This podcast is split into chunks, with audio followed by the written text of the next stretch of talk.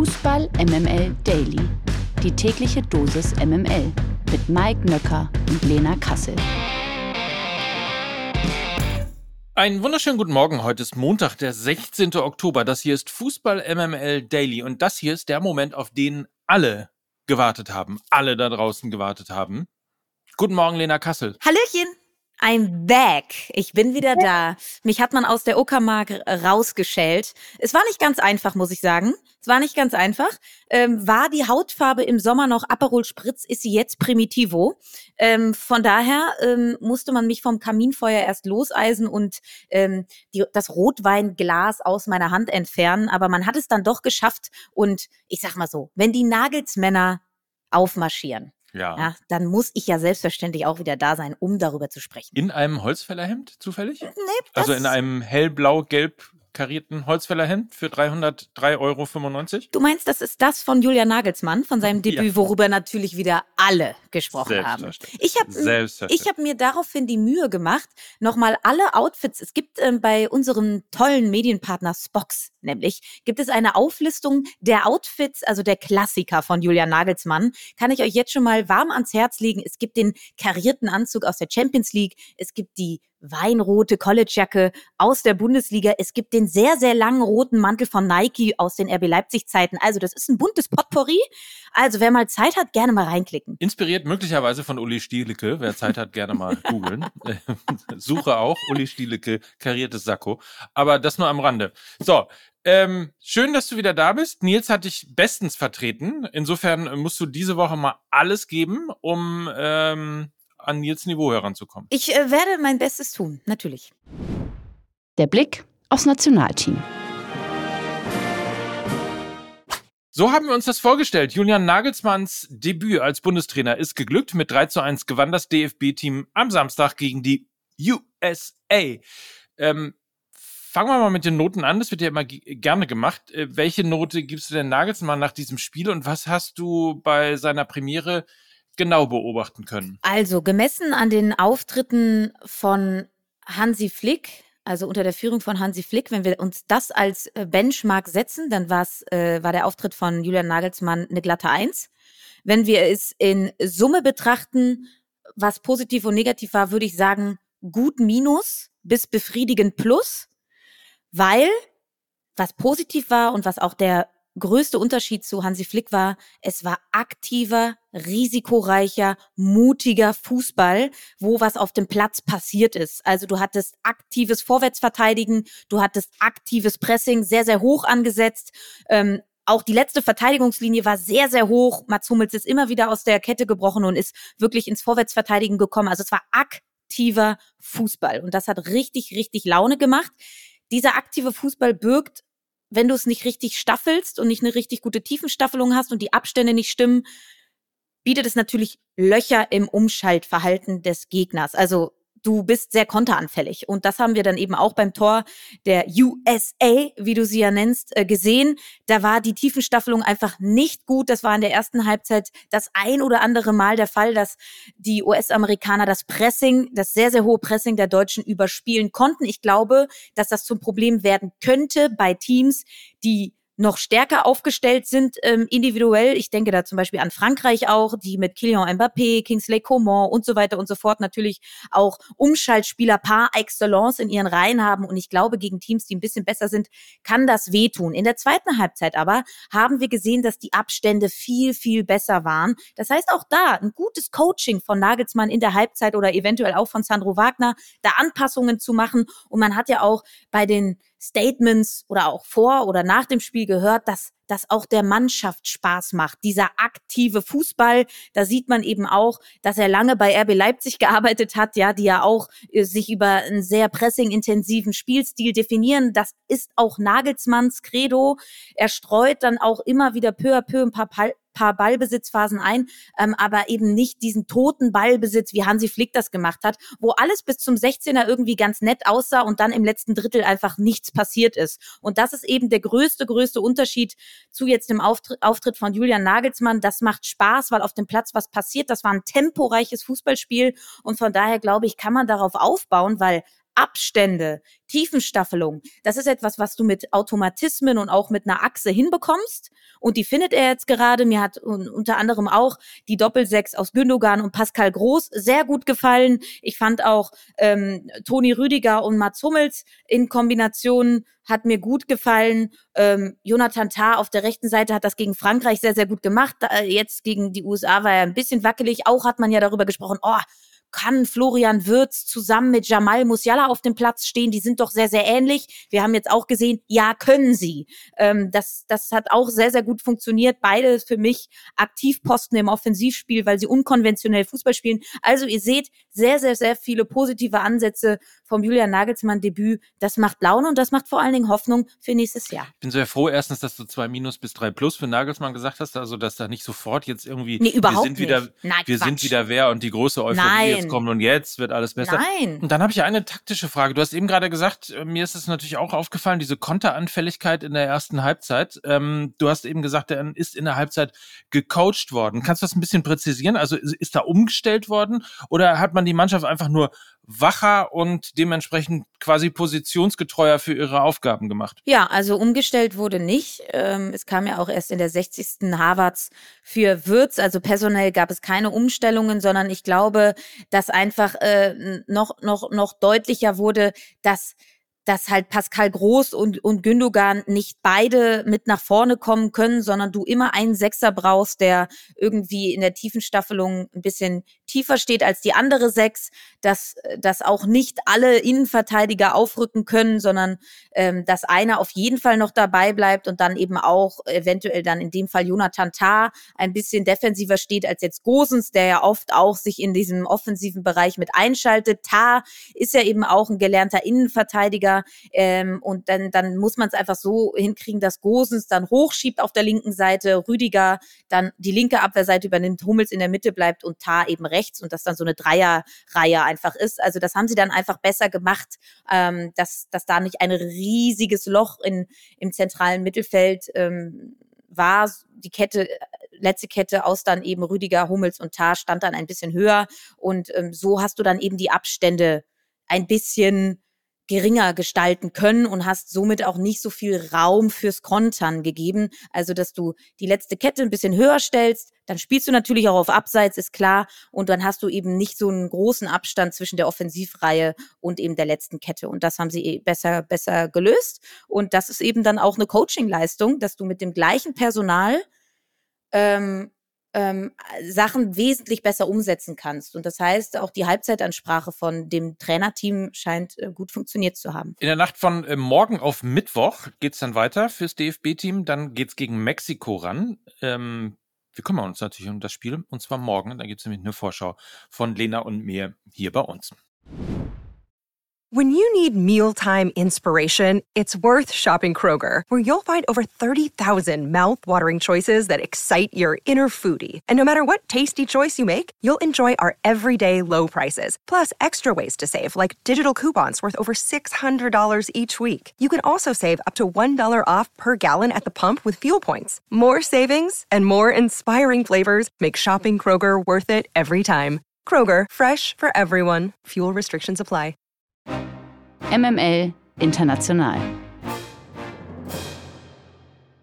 Frankreich, Portugal und Belgien haben sich als erste Teams für die EM in Deutschland qualifiziert. Am Freitag gewann Frankreich 2 zu 1 in den Niederlanden und sicherte sich das Ticket ebenso wie die von Domenico Tedesco trainierten Belgier, die 3 zu 2 in Österreich triumphierten. Auch Portugal beseitigte durch ein 3 zu 2 gegen die Slowakei letzte Zweifel. Um das EM-Ticket zittern müssen weiterhin die Niederländer. Nach ihrer zweiten Niederlage stehen sie ziemlich unter Druck und rutschten in der Tabelle auf Platz 3 hinter Griechenland. Heute Abend muss die Niederlande gegen eben Griechenland gewinnen, um die Chancen aufs EM-Ticket zu wahren. Ohne.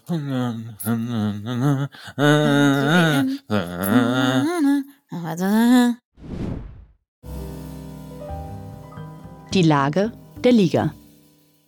Nach der Entlassung von Enrico Maaßen hat der FC Augsburg einen neuen Cheftrainer gefunden. Der Däne Jes Torup soll die Ergebniskrise des FCA beenden. Der 53-Jährige holte in Dänemark unter anderem im letzten Jahr die Meisterschaft mit dem FC Kopenhagen. So, und dein erstes Gefühl, was sagt dir das? Bei der Trainerwahl? Ich bin erstmal froh, dass es kein alter Bekannter ist. Ne? Man greift ja dann gerne so ein bisschen in die Trainermottenkiste beim FC Augsburg. Bin froh, dass es ein neuer Name ist, auch ein neues Gesicht in der Bundesliga.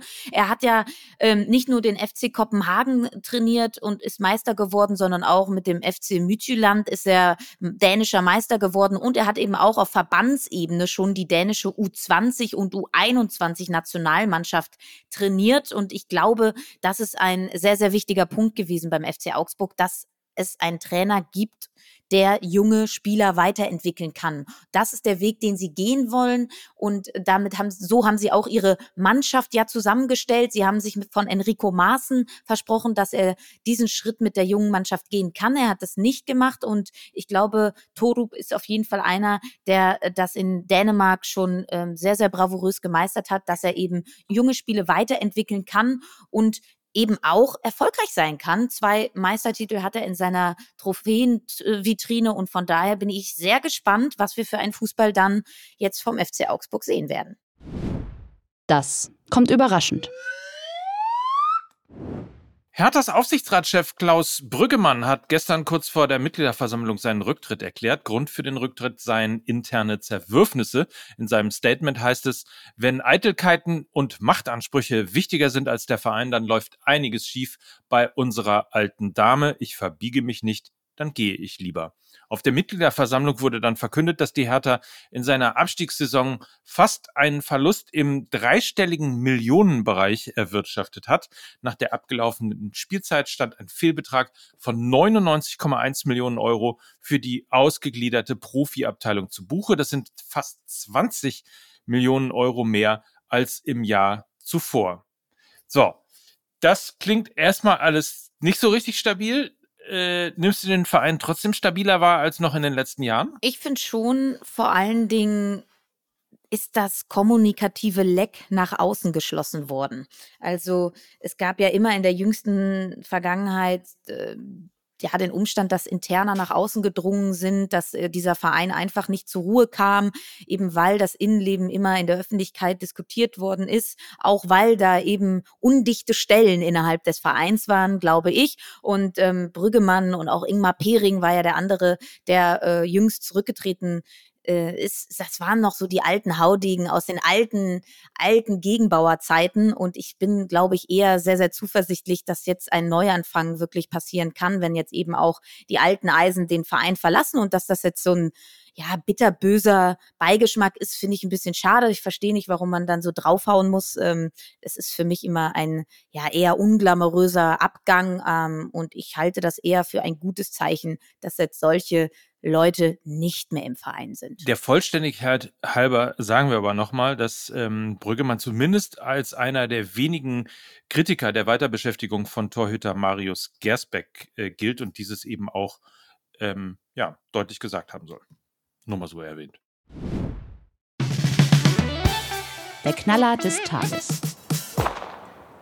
Nach den Terrorangriffen auf Israel schockt Bayern-Profi Masroi mit einem Pro-Hamas-Video. Wie die jüdische Allgemeine schreibt, postete der marokkanische Fußballspieler bei Instagram einen kurzen Clip, in dem eine Stimme im Stil eines Gebets sagt, Gott hilf unseren unterdrückten Brüdern in Palästina, damit sie den Sieg erringen. Möge Gott den Toten Gnade schenken. Möge Gott ihre Verwundeten heilen. Dazu eine wehende Flagge Palästinas. Masroi ergänzte den Post noch mit Amen, also mit Amen und einem Emoji mit gefalteten Händen. In einer anderen Instagram Story teilte Masroi einen Post mit Beiträgen marokkanischer Nationalspieler.